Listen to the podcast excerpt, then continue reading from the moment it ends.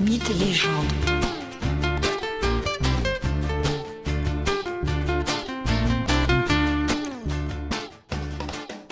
Bonjour à tous et bienvenue dans ce nouvel épisode de Mythes et légendes.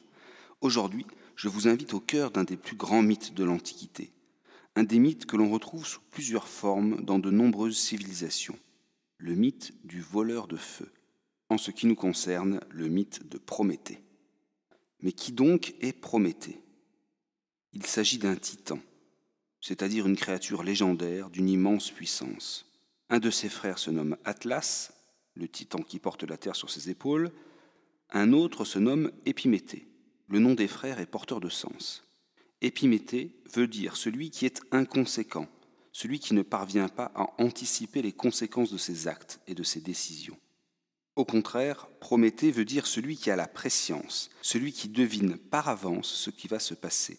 Et cette différence entre les deux frères est une des clés de leur destin, ainsi que du devenir des hommes.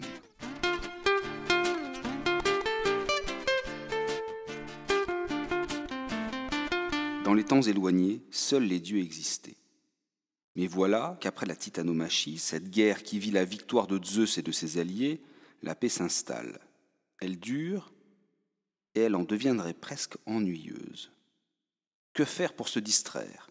Quelle fantaisie pourrait-on inventer pour remettre un peu de nouveauté et d'imprévu dans la vie des immortels? Zeus a une idée. Il suffirait de créer de nouvelles créatures, de nouvelles espèces, mortelles peut-être, c'est-à-dire les animaux et les hommes. Pour ce faire, il demande à Héphaïstos, son fils et forgeron des armes divines, de réaliser des sortes de modèles en mélangeant de la glaise, du feu et quelques autres ingrédients. Mais une fois les espèces mortelles créées dans les entrailles de la terre, avant de leur donner vie et de les amener à la lumière du jour, les dieux chargent Prométhée et son frère Épiméthée d'attribuer à chacune espèce mortelle ses qualités. Épiméthée souhaite faire seul la répartition des qualités. Il en informe Prométhée qui, pour une fois, manque cruellement d'anticipation. Il laisse donc seul Épiméthée répartir les qualités et attributs aux animaux et aux hommes. Voilà que celui-ci dote telle espèce de la force et un autre animal de la vitesse. En voici une troisième espèce qui sait nager, ou une dotée de poils ou de carapace. Bientôt, Épiméthée a distribué toutes les qualités, une à une. Chaque espèce mortelle est fort bien dotée. Oui, mais voilà que, quand il a épuisé toutes les qualités à distribuer, il lui reste l'espèce des hommes. Il n'a rien à leur attribuer. Il comprend trop tard qu'il a mal fait la répartition. L'homme est là, nu, ni très fort, ni très rapide. Bref, l'homme est très vulnérable. Prométhée constate le désastre. En fait, l'homme, fait à l'image des dieux en suivant la demande de Zeus, n'a rien dans cette répartition.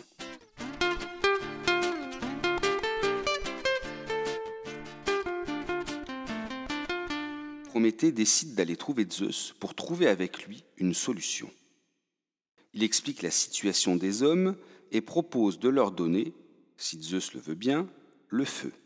Le feu qui permet de cuire les aliments, le feu qui protège des bêtes sauvages, le feu qui éclaire la nuit venue, le feu qui réchauffe en hiver, bref, le feu qui sépare l'homme de l'animal, on dirait aujourd'hui le feu qui marque une forme de civilisation. Zeus accepte. Aussi, de sa foudre, il envoie le feu aux hommes. Et dans ce monde, tous vivent désormais en harmonie. Les dieux et les hommes partagent les banquets. Nul ne doit travailler, puisque le blé pousse sans effort des hommes. Nulle guerre n'éclate, nulle jalousie ne sépare les uns des autres. Il faut dire que pour l'instant, l'espèce des hommes n'est composée que de mâles. On verra par la suite que ceci a son importance. Mais voilà qu'un jour, Zeus trouve que cette joyeuse ambiance ne correspond pas à l'harmonie du monde où chacun doit avoir sa place, sa place bien définie, bien déterminée. Zeus, le maître de l'Olympe, doit être au-dessus de tous. Juste en dessous, on doit trouver les autres dieux, puis en dessous encore, les hommes. Pour bien marquer cette séparation nouvelle entre les hommes et les dieux, Zeus organise un immense et majestueux banquet. Un superbe bœuf y est sacrifié. Prométhée se propose de réaliser le sacrifice, puis de répartir les morceaux du bœuf entre les hommes et les dieux. Prométhée ne fait pas cela innocemment. Il se doute que Zeus trame quelque chose contre les hommes, ses protégés, et cela ne lui plaît pas, mais alors pas du tout. Il craint que Zeus retire aux hommes ce qu'il leur avait donné suite à l'erreur d'Épiméthée.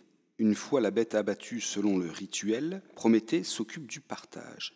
Il fait deux parts, deux parts très inégales en qualité et surtout deux parts très trompeuses par leur apparence. La première part est faite des beaux morceaux, de la viande nourrissante et alléchante, tendre et délicieuse. Mais il dissimule ces beaux morceaux sous une couche d'os sanguinolents et de bas morceaux, de graisse gluante et de nerfs. La deuxième part n'est constituée que de peau immangeable et d'os, mais il dissimule ces morceaux sans aucun intérêt sous quelques beaux morceaux bien gras qui plaisent tant. Puis Prométhée laisse Zeus choisir. Quelle part veux-tu? Quelle part laisses-tu aux hommes? Zeus, berné par Prométhée, choisit pour lui la seconde, c'est-à-dire la part qui semble belle, mais qui en réalité ne contient rien de délicieux. Les hommes sont ainsi dotés de la belle et bonne part. Prométhée a réussi son coup. Mais le moins que l'on puisse dire, c'est que Zeus n'aime guère être pris pour un idiot. Sa colère est terrible. Puisque les hommes ont eu la belle part, il va les punir. Comment? Il les prive du feu, ce feu si précieux pour la vie et le confort des hommes.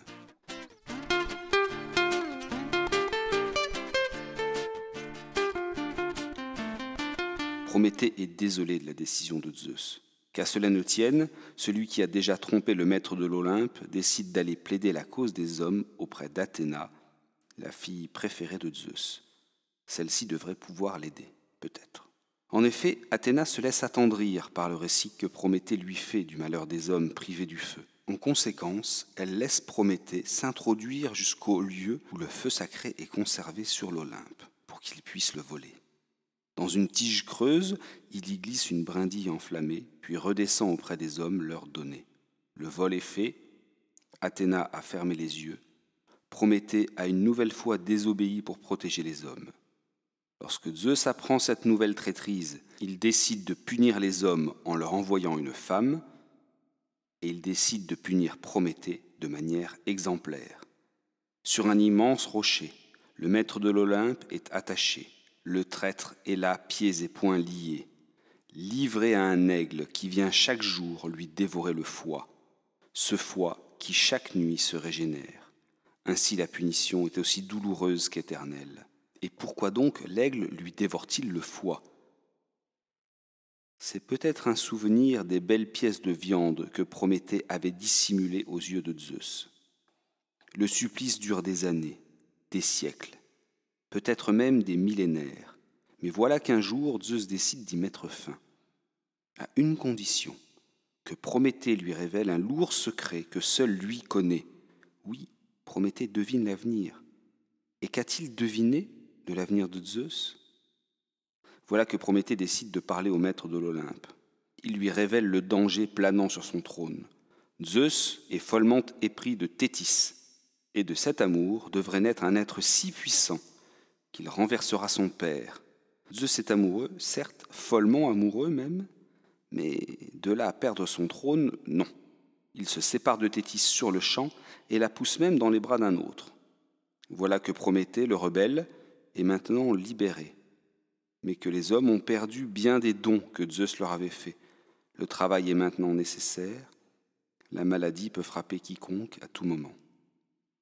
Dans un prochain épisode, je vous raconterai cette fameuse punition que Zeus envoie aux hommes sous les traits d'une femme, d'une femme nommée Pandore.